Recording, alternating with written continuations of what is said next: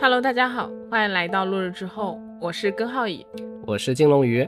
今天又给大家带来一个中国香港的案件，这个案子是2003年香港电台十大轰动案件选举中的第八名，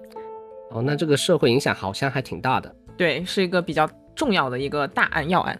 时间来到二零零二年十二月四号的傍晚，住在香港元朗的一个十一岁女孩，她叫做陈诺文，我们就叫她阿文。她呢像往常一样开心的和家人一起吃着晚饭。晚上七点的时候呢，她写完了作业，和爸爸妈妈说她要和同学一起去家附近的元朗广场去抽闪卡。哦，那闪卡是什么东西啊？就我看到闪卡，第一反应是小时候吃那个干脆面里面的那个，你知知道吧？啊那个水浒好将卡。对，香港这个呢也叫做 E Yes 卡，它是源自日本的一个卡片。嗯，它呢就是正面就说会印艺人肖像，然后背面会印一些歌词或者是艺人的资料。他获得这些卡片的方式呢，就是通过类似于扭蛋机一样的机器去抽，就是你投币，然后扭一下，然后会出来一个卡片随这样机。出一张给你对对对，啊。然后每张卡片抽一次只要一港元，所以这个东西呢，当时是很受嗯学生欢迎的，因为便宜嘛。当时呢，也有很多人以收集和交换闪卡为乐， OK，就属于香港那个时代的一个童年回忆吧。嗯，哦，话说回来，阿文要去的这个元朗广场里面就有一家官方的抽卡店，嗯叫做 Yes Station，嗯，里面的抽卡机有很多，就像是那种秋叶原里面有个集合的抽扭蛋的啊，那种商店。就各种 IP，等于说，嗯，对，呃，他呢当时是 Twins 的粉丝，嗯所以当天他是想要去抽 Twins 的闪卡的。啊，阿文和自己的爸妈说，半小时后就会回家，因为呢，当时阿文家距离广场很近，大概是一公里左右的路程。就走走也就十几分钟。是是是，再加上我看了那个地图呢，那个广场其实是在元朗最繁华的一个商业街，周围还有其他的商场，总之就是很热闹的一个地方。嗯，人很多。对他爸妈可能觉得就很安全，嗯所以尽管当时已经晚上是七点多了，爸妈就也没多想什么，让他出去了。我觉得他可能平时也这么去的。嗯嗯，但是如果让他们再选择一次的话，他们可能就不会让阿文出去了，啊，为什么呢？因为阿文这么一出去，直到晚上十点都没有回家，并且也没有联系家人，就很危险了嘛。是的，是的。于是呢，他的父母就决定立马报警，警方也立马展开了调查。父母表示，阿文是一个很乖的孩子，做什么事情都会向父母报备。就你看他，嗯，吃完晚饭也就立马去做作业，对对对，做完作业也跟爸妈说自己要出去。是的能。看出来啊。呃，阿文的同学呢也表示，阿文平时和大家相处的很好，个性很开朗，平时呢会积极参加学校的各种活动。嗯然后警方呢就开始怀疑他是不是结交了一些不好的朋友啊。啊啊，他警方呢就拿走了阿文的电脑，想看看他在网上的一些聊天记录或者是交友情况。嗯，那会不会侵犯隐私啊什么的？这个应该不会吧？啊，那也是危急关头了，是吧？对啊，嗯但是呢都没找到什么线索，嗯因此呢警方就判断阿文离家出走的可能性非常小。嗯，于是呢，也觉得这个事情不简单，就交由了重案组负责侦查这个案件。就可以看出来，当时元朗的警方是挺负责任的一个。而且还蛮重视的这对个少女走失了。是，当时啊，警方嗯和阿文的家人在家的附近以及元朗广场贴了非常多的寻人告示，而那个巡逻警察也带着阿文的照片和资料就四处寻找嘛，嗯就是呼吁市民积极的提供线索。啊，就没人看到她，是吧？对对，对，当时住在周围的居民说啊，几乎能在各大车站都能看到寻人启事，嗯因此家长们都也都警惕了起来，开始天天接孩子上下学。啊，就虽然这里很繁华，那个，但现在失踪了，还没找嗯到。是，嗯，但半个月过去了，阿文依旧音讯全无，哎，那可能遇到危险了。感觉凶多吉少啊。对，呃，时间来到了十二月二十号的下午，啊，就半个月之后了。对，嗯在忙着调查阿文失踪案的警察们突然又接到了一起紧急的报案，嗯报案人是一名女子，她说她的姐夫唐永强把自己关在屋子里，说要点燃石油气，和自己三个孩子同归于尽，啊，这么这么那个吗？低端。啊，虎毒不食子，他要和自己的孩子同归对于尽对啊。，而且你要知道，石油气它一旦爆炸，还会殃及周围无辜的居民。对啊呀，所以就是引起了警方的重视嘛。啊呃，他们通知了消防员，一起急忙的赶往现场。 ，OK，警方很快的来到了报案人说的地方，嗯，是在香港元朗的白沙村。啊，白沙村对你别听它是个村，但它其实距离元朗广场也不远，大概就两点多公里的一个位置。啊，啊，这里稍微介绍一下白沙村啊。白沙村最开始是一个围村，啊，什么是围村呢？围村呢，它始于明朝时期，就像它的名字一样，是由石墙包围的一种中国传统类的村落的类型。而这个石墙呢，是用来防御呃猛兽和强盗的。啊，就是相当于一个小型的城池是吗？对对对，啊它常见于广东的南部，尤其是香港的新界有很多。啊呃，住在村落里的多大多数都是一个家族，啊，就就整一个大家族都对在里面。对对对，啊那个后期呢，有不少客家人从内地的山区迁入了香港，呃，他们呢就住在了这些围村的附近。嗯但是呢，由于那些围村里的人和客家双方由于语言的、风俗的不同，还有关于土地的使用权的一些纠纷，嗯双方就很容易产生冲突嘛。啊，对的呃，之后呢，客家人就模仿本地居民的一些建造屋子的方法，就是围村嘛，啊他们建造了一个围屋，啊，然后他们也聚在了一起居住。就你住你的，我住我的。，对的，白沙村呢就是这么一个围村，嗯住在里面的人都是不同个姓氏家族的那种人。嗯，就反正跟以前的同一家族不一样了，就对夹杂了很多外来人口。是是是，嗯，就属于一个杂姓村落。啊，好的，呃，话说回来，报案人所称的他姐夫唐永强的房屋，就是在这么村内的一个偏僻的角落。嗯它是一个两层的屋子，嗯屋子的所有门窗都紧闭着，并用报纸给遮盖住、糊住。啊，这么奇怪的一个房子吗？是，啊，呃，警方到达之后呢，就立马对屋内的人员唐永强进行交涉谈判。嗯唐永强和警方说，他把自己和三个孩子都绑在了一个石油气罐上。嗯，就是那种煤气罐是吧？对对对，他呢提出的要求是想要和自己正在分居中的妻子见面，就他们离婚了。还没离，就是分居的状态。哦，就是法律上还没那个对，但是物理状态上已经是哼分隔两两地。对对对， 嗯呃，警方呢立马派出了谈判专家到场进行游说，同时也通知了他的妻子樊柳珊。但是呢，经过了三个小时的谈判，他的妻子也没有出现。然后唐永唐永强的态度就依旧是非常的坚决而且偏激的，就不断的要求和妻子见面，否则会引爆那个煤气罐嘛。嗯，谈判专家就表示，这个谈判大概率是要破裂了。完了，他要引爆了。是这个时候，门外的警察听见了屋内有敲击的声音，警方就怀疑他是不是要砸破这个煤气罐，嗯就感觉这个事情的发展已经快要失控了，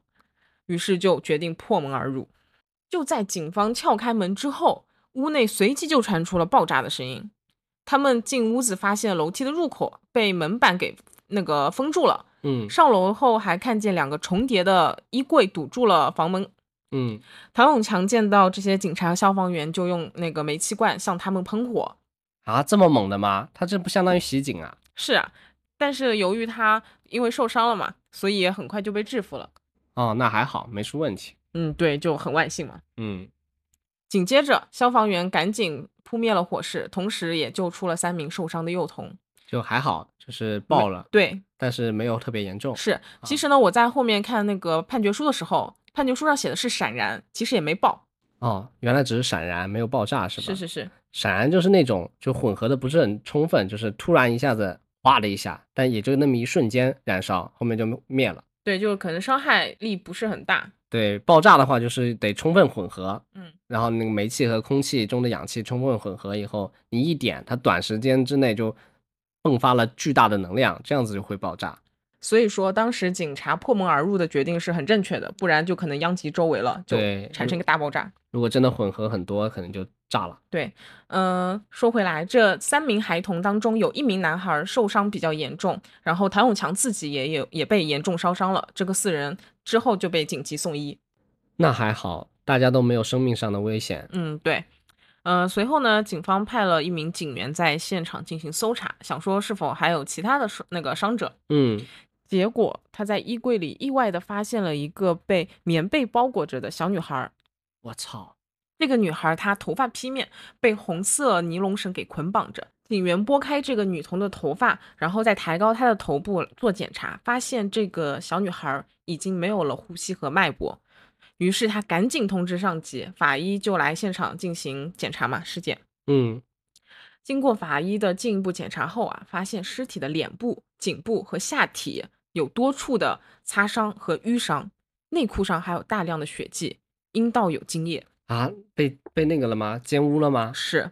就嗯很惨，阴部有多处受重创。呃，经法医检验后证实他是死于窒息的，已经死去约一天至半天的时间，尸体已经呈现了尸斑。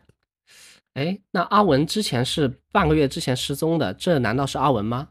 不是的，其实就在昨天，也就是二零零二年的十二月十九号，嗯警方又接到一起关于女童失踪的案件。啊，短短半个月，在这片区域就有两个女生她失踪了。对，这个女童呢，她叫做严佩珊，我们就叫她阿珊吧。她与之前失踪的阿文年纪相当，比阿文小一岁，是十岁的一个小女孩儿。嗯呃，阿珊的家人说啊，阿珊她平时会在晚上六点的时候自己放学回家，嗯，但是呢，当天晚上九点都没有到家，很奇怪。是家人很担心。嗯呃，警方呢也从阿山朋友和同学那里了解到，阿山平时会去和义广场的暴龙乐园玩。啊这个广场呢，我看了一下地图，它其实就在元朗广场的对面，啊，是两个很近的一个地方。就是同一个商业区的两个商场。场对嗯呃，警方呢，于是立马就去了和义广场进行搜查，但是没有任何结果。这个时候，阿山的家人想起阿山曾经和他们说自己在街上遇到了一名男子向他搭讪，啊，就曾经有有坏人，对，嗯，就是还带他到公园和游戏机中心游玩。这个男子还约他到自己的公寓玩游戏机，这样他家人不会去告诫他，让他不要跟陌生人走吗？有可能是告诫了，但是可能阿山没有听进去吧。啊，就可能第一次去了也没遇到什么事儿嗯，是，啊、大家应该也猜到了，这个男子呢就是唐永强。哦，这个被发现的尸体就是小女孩严佩珊阿珊，嗯，好惨啊！嗯，然后阿珊她体内的精液是就是唐永强的，禽兽啊，禽兽！真的是禽兽。呃，警方还在屋子里呢搜到了大量的明星闪卡，其中有很多是 Twins 的。你有没有记得？就是阿文其实就很喜欢 Twins，，对，是。所以呢，警方开始怀疑失踪的阿文会不会也在他家？确实，你就短短半个月，连续两个女童失踪，，对，嗯所以呢就扩大了搜索范围。这个时候，有个经验丰富的警员啊，发现在屋子外面的一个沙井啊、呃就是我们这边路边那些阴井，啊，就发现沙井旁边已经有一包用了五分之一的水泥新开的，就新开的水泥对，呃，并且呢，沙井是用新的水泥给围住的，啊，就是刚刚有人施工过，对，嗯，而且还用木板和冷气机压着，嗯，嗯确实好像挺奇怪的，，对，让就是很可疑嘛。嗯，警方就挪开了这个冷气冷气机，打嗯开了这个沙井。嗯，打开之后，一阵令人呕吐的腐臭味扑面而来。哎，这里面不会就是尸体吧？对，警员往里面一看，发现了一具赤裸的女童尸体。这具尸体以全伏的姿势被放在了井底，然后半身浸在了污水当中，身体向右侧着，然后头部抵住了井身。就是说他的整个尸体被塞到了一个小小的阴井里面，就很扭曲，是吧？嗯，对。然后身上呢还粘有了一层已凝固的水泥。啊，那就是后面封封进去的时候漏进去了。嗯，对。呃，由于尸身呢已被蛆虫侵蚀，然后还严重的腐烂发胀，嗯，打捞上来的时候，导致他的一只手臂脱离了身体。啊，法医估计这个女孩子啊已经遇害了一到两个星期了，但是呢，因为尸体的腐烂太严重了，所以无法确定她的死因。后来呢，这个女童也像大家猜的一样被证实了，就是早前失踪的阿文。这是半个月之前的受害者。是，嗯，就有一个比较令人心碎的地方，就是阿文的尸体它是赤裸着的嘛，对。但是他的右手上还戴着父亲送的手表，就是让人感觉很唏嘘啊。就他们父亲来认尸的时候，是不是也对很难受？，对，父母就是精神一度崩溃，就整个是非常惨的一个画面。是一个乖乖女，就还很，就平时也很活泼，嗯就很突然这么就没了。嗯，白发人送黑发人，还死的这么惨。是，嗯，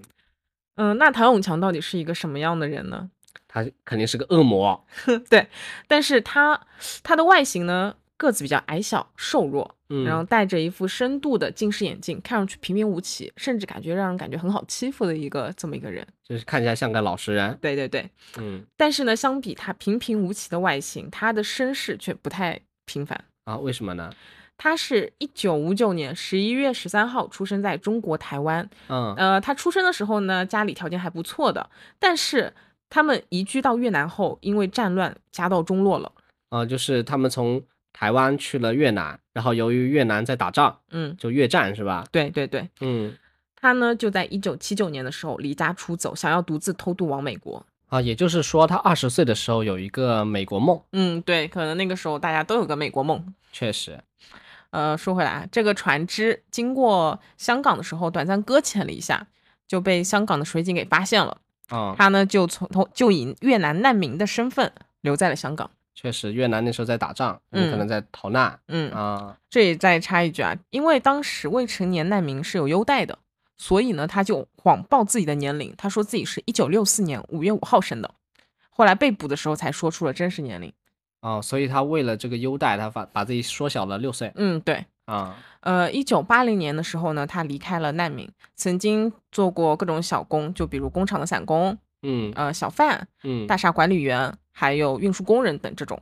啊，就成年的时候就要离开难民营了，嗯，嗯但是呢，他不是一个安分守己的人。他在一九八五年和一九九六年间有八次案底，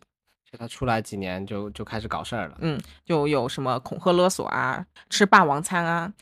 游荡啊、拘捕啊这种违反拘留条例这种犯罪前科，哦，就加起来曾经入狱了一年多时间。那他也从来没杀过人呀，那他为什么要去害这两个女孩呢？嗯，对，嗯，接下来你听我说啊，嗯就当时爆炸发生之后，他被紧急送医了。他在医院接受了两天的治疗之后，也就是十二月二十二号，他做出了一份警戒供词，哦，什么是警戒供词啊？就是呃，在米兰达警告的情况下做做出的一个供词。哦，那米兰达警告是不是就是那个电视你剧里有面权对，保持沉默，，但你但所说的一切都会成为呈堂证供？对对对。啊，呃，他一上来呢就说自己不是变态四魔，他主要是想实行五鬼复仇巫术，向数次对他不忠的妻子进行一个报复。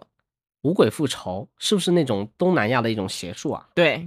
就是东南亚是不是流行那种降头下降头？嗯，是是是，这种应该就是偏向于下降头里面最严重的那种养小鬼的降头是吧？应该是。而且警方在搜查唐永强屋子的时候，在衣柜内还找到了一张他的被他的妻子樊柳珊的全身的一个生活照，嗯那个照片呢被五颗铁钉钉在了木板上，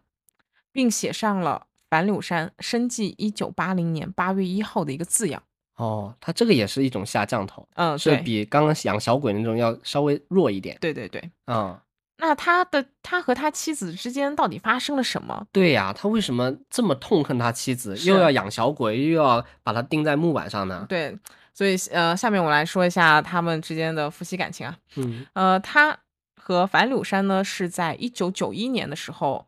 认识的，啊当时樊柳珊只有十一岁，只有十一岁，对，而且还和他同居了。十一岁的时候，这是一个小朋友，等于说对，是，是嗯呃，当时呢，唐永强是有妻子和孩子的，嗯，但是呢，他妻子和孩子接受不了这样的生活，就三人一起生活就很奇怪嘛。那这也太离谱了吧？嗯，对，就真的非常离谱。于是这个第一任妻子啊，就带着自己的儿子从唐永强家中搬走了。啊、之后呢，在一九九六年，樊柳珊十六岁的时候为唐永强生下了第一个孩子，哇，十六岁啊。对，好离谱啊！别的还在上学呢。嗯嗯，之后又过了三年，也就是一九九九年的时候，两个人注册了结婚。嗯同年呢，樊柳珊生下了他们的第二个孩子，啊然后二零零一年的时候生下了第三个孩子。啊，所以今年是二零零二年，嗯就是他们最后一个孩子才两岁。嗯，嗯这个这三个孩子呢，就是刚刚提到唐永强在屋里绑着的那三个孩子。嗯但其实啊，在一九九九年的时候，他们的关系已经开始变差了。啊就在他们同居后不久，曾经一起拍档经营了那个运输生意，但是呢，一九九九年生意不景气，就是一种有钱赚但是赚的不多的状态。是的，就是那个一九九八年的时候，亚洲金融危机了嘛，嗯，对，是，亚洲四小龙的经济都受到那个严重的影响，嗯就香港的话也受到了很大的影响，对，所以彼时彼刻，恰如此时此刻啊，嗯，是的。嗯呃，还有呢，就是因为家里有两个孩有孩子要养嘛，对，所以樊柳珊她在二零零二年年初的时候，到旺角的一间卡拉 OK 当公关，用来就是贴补家用。啊、后来呢，她在这个 KTV 里认识了一个老板，这个老板啊，让她看见了一个不一样的世界。完了，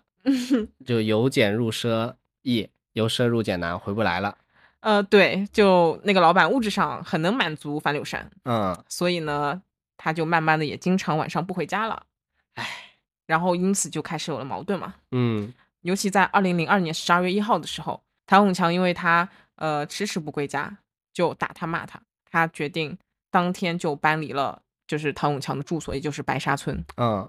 就之前提到的报警女子啊，她其实是樊柳珊的妹妹樊翠莹，嗯，是就是一个小姨子的身份。啊、呃，她这个小姨子呢表示，自从她的姐姐离开了谭永强之后呢，她觉得谭永强很可怜，所以和谭永强有保持一个联络嘛。嗯，然后嗯，还说唐永强曾经多次跟他说，如果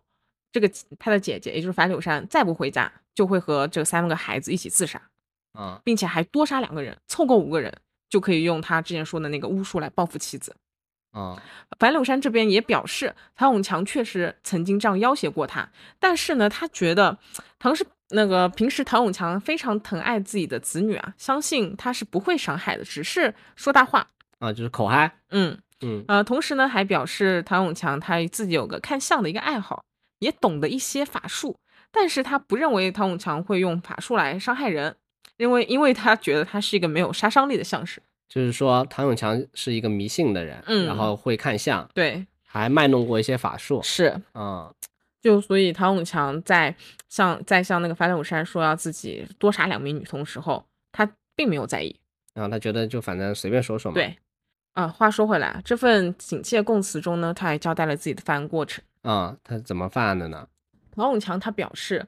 这个女孩子小女孩是为了和她的孩子玩才愿意跟他回家的。啊，就是当初他是带着孩子去元朗广场对，玩，，是这一点，我觉得也是有预谋的，啊，带着孩子更容易接近嘛。嗯，呃，就是他在抽元元朗广场抽闪卡的时候认识了阿文，呃，阿文就主动表示，他自己说是主动表示要跟他回家玩闪卡，啊，所以呢，他就带着自己的孩子和阿文回了自己家里。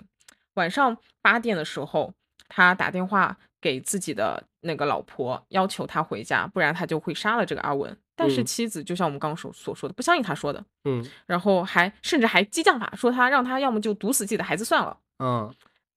这个唐永强啊就被刺激到了，他就决定要杀死阿文。嗯，他就用阁楼上的电视机和电脑吸引阿文上了楼，然后再用枕头将阿文给闷死了。期间，阿文虽然做出了抵抗，但是力气一个小孩子还是比不过一个成年男性的。那肯定十一岁，我肯定还没发育完全呢，嗯，之后，呃，唐永强就脱下了阿文的裤子进行了奸尸。我靠，这是人吗？对，就是，呃，他说是因为为了实行五鬼复仇的巫术。乌鬼复仇你也不用监视啊，这人有问题，对，嗯，他表示说，因为要找五个和自己有血缘关系的人，嗯，所以他才会进行一个奸尸的行为。奸尸后呢，他将阿文的全身衣服脱光，丢弃在了屋外的沙井沙井里面。嗯第，二天早上，他再用水泥把沙井给盖好，避免那个传出腐臭味嘛。嗯晚上呢，他再把阿文的衣服给丢到了白沙村的一个垃圾站。之后，他就也像往常一样生活，该吃吃，该喝喝，嗯，就可以说一点负罪感都没有的那种。嗯，那另一个受害者，呃，阿山是怎么和唐永强认识的呢？嗯，其实啊，在二零零二年的十一月，唐永强是就和阿山认识了嘛，是在一个公园里认识的，和阿文认识的情景相同。唐永强也是带着自己的孩子去结交的阿山。就是他一直利用自己的小孩去接近别人的小孩，，对，没错。啊，嗯，呃，他当时认识了阿山，两个人还互相交换了电话号码。阿山呢，还曾经两次去过他家玩。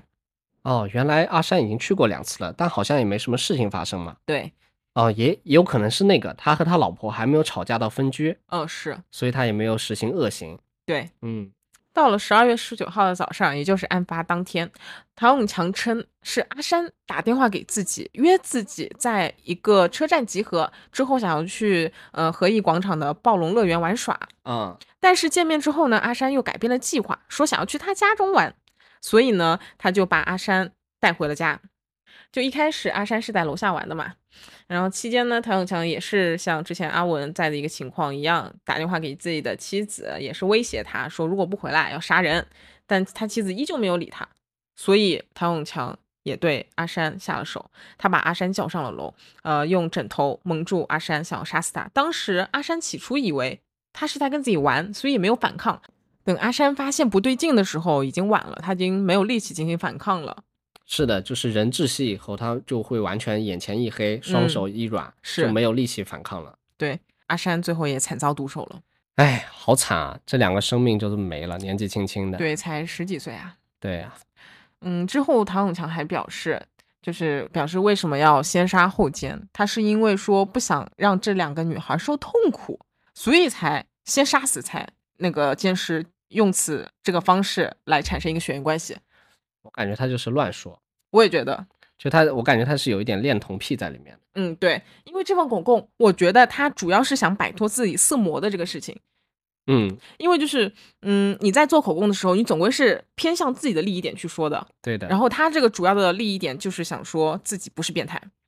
他就是想说自己被仇恨冲昏了头脑，就是说想这些行为都是复仇而已。啊，对，而且就想说是妻子刺激他的，是妻子的问题。嗯，还有我对他这个巫术啊，就是持怀疑态度。就为什么一定是选择这种巫术呢？而且为什么一定是要和这五个嗯被杀的人有血缘关系呢？是呀，尤其是他还是以奸尸的方式来，呃，嗯，使他们之间有种血缘关系，我觉得这是一个非常不太能理解的事情，所以我怀疑他可能是想满足他嗯、变态的一种嗜好，我觉得他完全就是一个变态。就是呃恋童的一个倾向嘛。对，你说他如果只是想用巫术的话，他其实已经把那个自己老婆钉在木板上了。嗯，就他又还用一种更极端的一个巫术来复仇。另外还有一个细节，就是在他要挟要和孩子同归于尽那天，他的那个丈母娘，也就嗯是樊柳珊的妈妈，也来劝过他。嗯，他唐永强期间就从自己的屋子里拿出一些孩子的衣物，交给了他的丈母娘，嗯，让她好好保管。这个行为我也觉得他其实没有真的想杀自己的孩子，是的。如果想杀，为什么还要保管着衣服呢？嗯，所以我觉得这个也是有有悖于他说的那个五鬼巫五鬼巫术，就是根本就不会有五个鬼。对。嗯，所以我觉得他的一个最终的目标就是想要见樊柳山，就想让他回来嗯，和自己在一起，是然后他打着这个复仇的旗号，然后还满足了自己的私欲。对。就关于他这个私欲，他这个恋童倾向啊，我后面找到了一些资料，也能就是侧面证实的一下。就他之前其实有这种前科了。嗯，对，就是呃，我们有提到他和樊柳珊在一起的时候，他是有老婆的，对，他那个老婆也只有十四岁，就跟他结婚那会儿。是非常离啊谱。而且他自己家中也有很多，比如游戏机啊、电脑啊、什么 VCD，甚至还有儿童滑滑梯这种东西，就是小孩子都喜欢玩的东西，啊，就吸引孩子来自己家里。啊，就要知道，在那个年代，你有游戏机、电脑，就已经感觉像天堂了，你知道吗？他那里，确实小朋友都会被吸引。对，呃，樊柳珊其实也是因为这个原因去他家玩，然后和他认识的。哦，就他第一任老婆年纪大了以后，然后他又看上了年纪小的樊柳莎，其实是这个说法。嗯，嗯，嗯，还有一点呢，就是警方对于那个唐永强说自己十六岁前往泰国学了那个什么五鬼复仇巫术这个说法有怀疑嘛，嗯然后调查了他的出入境记录，显示他其实从来都没有去过泰国，嗯，呃，所以相信他之前他说这个口供啊都是谎话。是的，就他目目的动机都不纯，嗯，然后都是假的，嗯就打着一个冠冕堂皇的复仇的幌子，其实还是就是满足了自己的私欲嘛。是嗯，看得出来他这第一份口供是站不住脚的，就在我们分析下来。嗯，是的，但是呢，他在庭审的时候还做出了更离谱的一个口供。可能接受了律师的建议。对我怀疑是的，就是他翻供说自己当时是遭受了那个阿文、阿山还有他妻子的刺激，所以才做出一个激情杀人，就是没有计划的。与他之前第一份口供，他第一份口供是有一个谋杀计划性的一个倾向，嗯，是的，现在他主打一个就是被迫的，呃，误杀、激情犯罪。怎么个刺激法？他们就阿文、阿山，你说是吗？对他说阿文当时死活要跟他回家，啊， 对，就这一点很离谱。他说阿文跟他回家之后，他想送阿文回家嘛，但是阿文说你得给我钱，或者是给我很多闪卡，嗯、不然我回家就跟自己家长说，报警说你把我拐来拐来了你的家里。啊，同时，唐永强说自己刚和妻子打好电话，心情很差，所以一时激动杀了阿文。这也太离谱了吧！阿文是一个自觉会做作业，然后出门还会跟家长报备的人，这是啊肯定不是一个坏人啊。对他嗯形容的阿文像一个小流氓一样，是啊，这不科学。然后他对阿山的形容更离谱。嗯他说阿山当时也是问他要钱，嗯，王永强不给钱的话，阿山就表示要带走他的三个孩子。你觉得这个离不离谱？十岁的小孩是还威胁家长，我要拐卖你的孩子。，啊对，这就明显欺负死人，不会说话嘛。嗯而且呢，在奸尸这个说法上面，他否认了对阿文有奸尸的行为，因为阿文的尸体已经高度腐烂了，就死无对证。哦，所以他就是欺负死人不会说话。对的，阿山这边呢，他是说当时他把阿山杀死之后，等他回过神来，才发现阿山已经被他奸尸完了。嗯就这也是个很离谱，就是主打一个失忆嘛，就是我做了事情，但是我不知道我做了什么。嗯，这是一个嗯，凶手在那个庭审上惯用的一个手段。他其实没这个疾病的话，就没有那么容易失忆。是，就控方医生也表示，呃，唐永强没有癫痫、酗酒，脑部也没有损伤，就是忘了杀人经过这个事情是非常的罕见的。即使因惊吓造成的失忆也会康复，啊，就是说他们还请了专门的精神科医生给唐永强进行了鉴定，是对吧？因为唐永强的呃辩护律师是想要站在唐永强患有抑郁症的这个角度，觉得他是因为抑郁症才杀的人。但是当然，我们也知道，抑郁症是不会使人有这个杀人倾向的，只会有对自己造成一个伤害的一个行为。就只会自残，很嗯少说会杀别人。是嗯，那他这么离谱的一个庭上的口供，跟调查事实应该完全不符啊。那最后的判决是什么样的呢？嗯，是就在二零零四年的二月二十四号，主审法官他就引导陪审团进行一个裁决嘛，嗯，表示呃，控方精神科医生认为唐永强没有精神病或抑郁症，而且抑郁症不会提高杀人倾向。嗯，唐永强可能是出于仇恨或为了向妻子报复而杀人。他同时还提醒陪审团，即使唐永强没有精神病，他在案发时的情绪确实饱受了压力。嗯，就主要是呃陪审团来裁定这个量刑。嗯，确实，香港那边的话都是有陪审团的，因为大家看香港电影、电视剧里面应该都看到过。对，就最近那部《毒舌律师》，啊，电是影的，就是男主要说服陪审团做一个公正的裁决嘛。对，然后法官会给予一些基于法律的一些专业和公平的一个引导。嗯，是的，因为香港那边的法律是沿袭了当年英国的一个海洋法系，所以都是靠那个陪审团来裁决，做出最后的一个判决。嗯，是。最后呢，就由四男三女组成的陪审团在退庭商议，经过了十四个小时之后，以五比二的比数裁定了唐永强谋杀女童陈诺文的呃罪名成立，另外一致通过他谋杀女童严佩珊及企图谋杀三名年幼的子女罪名成立。主审官他还就呃两次谋杀罪判处唐永强两次终身监禁，而企图谋杀罪则判了入狱八年，三项控罪的刑期同期执行。就是反正就是就终身监禁了是，啊、确实，对于这种罪大恶极的人，这种人神共愤的罪行，终身监禁好像差了点什么。就据香港媒体报道啊，唐永强现在在监狱里都还嗯生活的好好的，还和那个狱友一起踢足球啊之类的。哎，这个人间恶魔，好吧，残害了两个年年幼而无辜的生命。是令人感觉非常的可恶可恨的，是的，是的，而且啊，这个案子当时还给元朗的居民造成了不小的影响。确实，一个商业街繁华的地带，嗯好好的都半个月失踪了两个幼童。嗯，就元朗区内有大批的家长就是去学校呃接放学，嗯以前是没有这种情况的。呃，有的家长表示以后都会亲自接送，并且还说不会让那个自己的孩子独自上街，而且也提醒自己的孩子提高警觉，不要随便相信陌生人。是呀，另外呢，呃，遇害的阿山他就读的学校表示，呃，当学生都知道了阿山的死讯后，情绪非常受影响，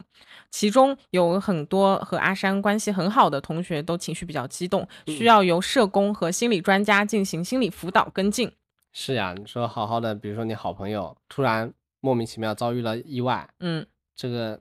特别是这种被坏人害的，你是啊说如果什么交通事故啊，或者这种不可抗力也就算了，对，而且还是十岁这么小的孩子，而且还被奸污了，嗯，确实很大难的受。，嗯对很大的一个打击。是的，呃，另一个遇害的阿文呢，他就读学校里面也有十多名学生和两名家长接受了心理辅导。嗯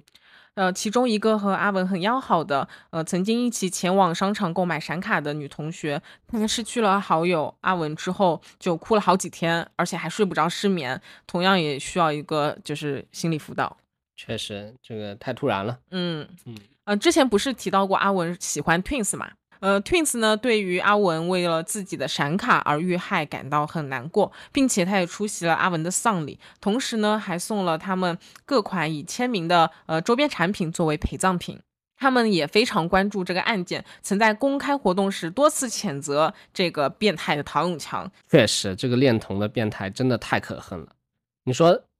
好好的两个小孩，他怎么下得去手呢？自己也是为人父母了，他这样子良心不会痛吗？他真的下得去手，真是恶魔啊！是的，然后呢，在白沙村也传出了各种灵异的传闻，嗯，有白沙村的村民向嗯媒体表示啊，案发村屋就是唐永强住的那个屋子，嗯已经荒废了多年，然后门上都长满了植物，呃，屋子里呢不时有制鬼的符咒以及烧过的香烛，哦，有人还看见这个屋子里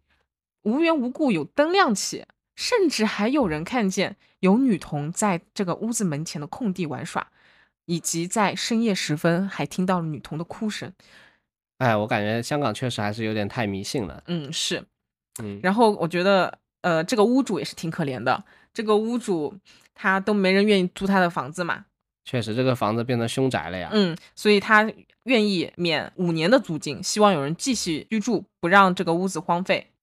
不过啊，后面有一个知道这个命案的一个和尚，他愿意入住，并且他入住前还为这个遇害的女童打斋超度。嗯此后就没有再传出闹鬼了，啊，确实是一个很玄乎的事情。对，主要还是当地居民的一个心理的状态吧。你说就住在这附近，然后这个楼里面出了这么凶恶的太呃这残个忍的一个事情，对凶案，而且受害者都是那种小孩子，嗯，因为恐怖片你也知道，就是这种小孩这种鬼都是比较恐怖、比较厉害一点的，是厉小厉鬼嘛。对，所以他们可能也比较害怕，所以有这种传闻。对，就因为此次案件的案情过于的残忍且有点曲折，所以这个部分情节还被改编成了电影，包括2003年上映的电影《魔鬼屠夫》，2010年无线电视剧剧集《刑警一子成狂》的单元，还有2016年出版的单元故事小说《变态杀人狂》的血浓于水单元，呃，以及2022年电影《神探大战》。大家如果感兴趣的话，可以去看一下。嗯，呃，所以到现在这个案子就讲完了。哎，挺唏嘘的吧，这两个小朋友的一个去世。对，嗯，我觉得唐永强这个行为确实跟他以前小时候的一些遭遇可能有点关系。对，他童年会影响后面的一些那个人格的心理上的一些变对化，是的，就是你三观的形成，你的这个整个人后面有些什么想法，其实跟你小时候有很大的关系。嗯，就可以看出汤永强他呃的身世啊，就从小可能都不由得他控制的。就比如说，呃，搬去越南，然后越南又遇到战争，最后还变成了难民，这一切都不受他控制，所以他可能对之后的事情控制欲望比较强。就我命由我不由天，他想拿牢牢掌握在自己手里面嘛，是吧？然后结果你看他对妻子的控制，就一离开他，他受不了，他不能接受这个现实，我就要让你在我身边，嗯，对？吧？樊柳山。然后对于那两个小孩，他就是为什么恋童，因为小朋友也比较容易控制，对，相对于成年人来说，对。然后为什么是奸尸，就是他也可以，小朋友没有反抗了嘛，嗯，对于他来说就是完全的控制住了。是，嗯，我觉得他这样子这些变态的性格、变态的行为，确实跟幼年有关系。嗯，对。那今天就聊到这里了，那聊到这里吧，好，我们下期再见，拜拜。拜拜。才是假。